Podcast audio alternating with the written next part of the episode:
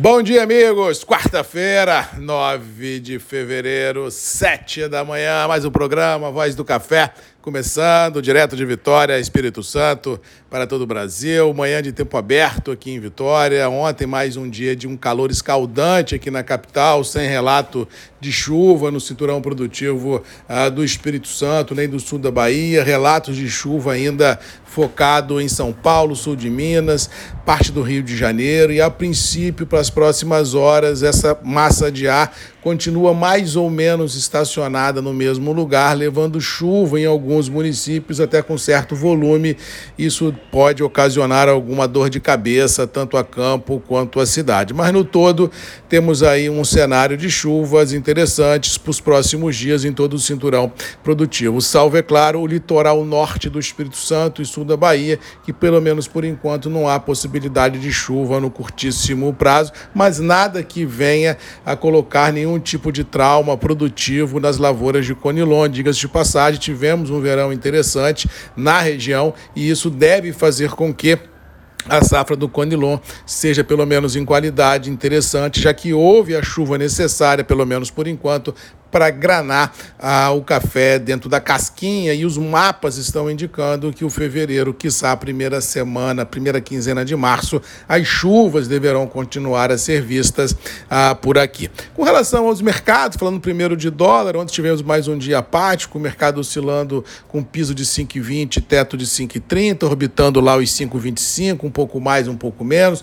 Todo mundo se perguntando aí qual vai ser a pegada das próximas reuniões do Copom, se os juros continuarão a subir. Eu acho que na próxima reunião vai cravar lá os 12% na Selic, que seria uma alta de 1,25, e isso é um imã de atração ao capital volátil que roda pelo mundo, atrás de ativos interessantes de renda fixa, ou seja, isso é um sinal claro de que dólar, pelo menos por enquanto, salvo um fato novo, não tem força para romper as atuais amarras. Ele deve sim continuar consolidando esse atual intervalo mercadológico, que se por um lado ajuda as importações, por outro complica as exportações, dificulta a sustentação interna dos preços agrícolas de uma forma em geral ah, no mercado interno e essa alta do juros se vier a acontecer encarece a vida de tudo e todos, já que os financiamentos para as pessoas físicas e jurídicas ficarão mais caros. Com relação às bolsas internacionais, Tivemos ontem Nova York e Londres com boas altas,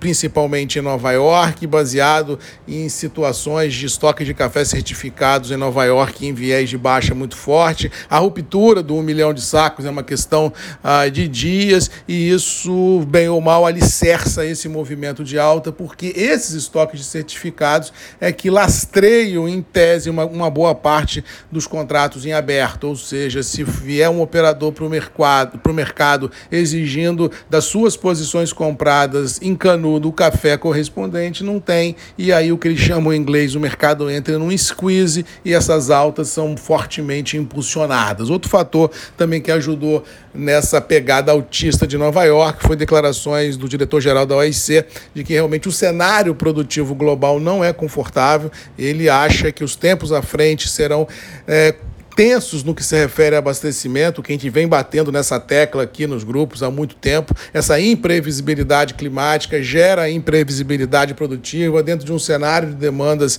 ah, constantes lá fora. Então, o que o diretor-geral da OIC disse é o que nós ah, já vimos ah, falando ah, nos grupos já há algum tempo, de que realmente o cenário à frente é desafiador e que nós realmente vamos ter eh, tempos interessantes para preços, mas na via inversa não vamos ter ter tempos interessantes produtivos, ou seja, a gente pode ter preço no café, mas infelizmente não teremos a, produ a produção almejada por muitos para colocar dinheiro no bolso, porque não adianta ter preço em café se não tem produção, ou seja, a conta não fecha. E isso vem fazendo com que os grandes operadores analisem essa, esses dados, esses discursos, essas interpretações do cenário à frente desafiador numa visão produtiva e, por tabela, os, os níveis internacionais ganham suporte. Agora, uma observação que vale ser feita ontem, no melhor momento do mercado, quando se tinha Nova York com 700, 800 pontos de alta.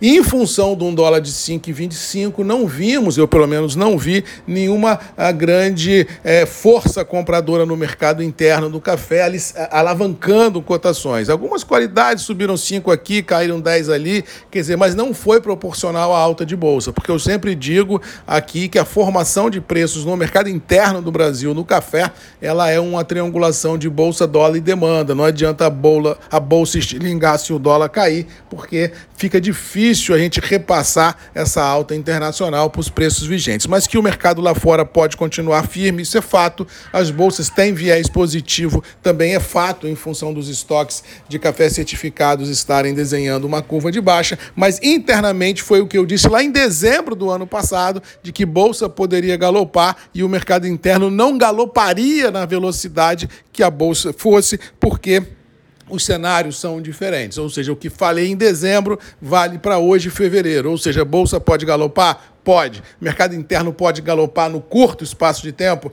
Acho que não, não na proporção que a bolsa está indo. Ele vai acompanhar o movimento ao largo do processo para que os atores consigam se adequar. Tá certo que não tem liquidez, tá certo que o produtor venda alta de bolsa se retrai, mas dizer que tinha compradores ávidos por comprar café ontem a qualquer preço, não vi. Tinha comprador? Tinha. Com preços interessantes? Tinha. Mas tinha um, um, rompante comprador querendo pagar 50, 100, 200 reais a mais no saco café? Eu não vi isso. Ou seja, o momento é de muito mais uma observação de um conservadorismo nesse momento, esperando uma recomposição de preços internos que um dia vai chegar, porque a bolsa deve galopar um pouco mais, e isso faz com que a gente tenha percepção que o fevereiro, que nem começou, já está indo embora no que se refere à liquidez, porque, como diz o outro, quem vendeu, vendeu, quem comprou, comprou. E nesse cenário de desafiador que o mercado está mostrando aos operadores, dificilmente a liquidez envolvida nas praças de comercialização irá mudar do dia para a noite. No mais,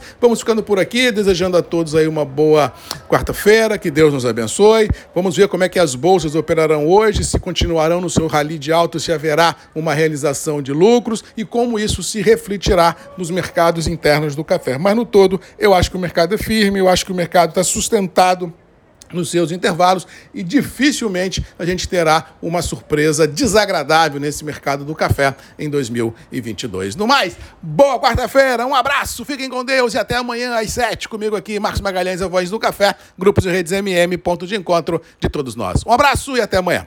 Tchau!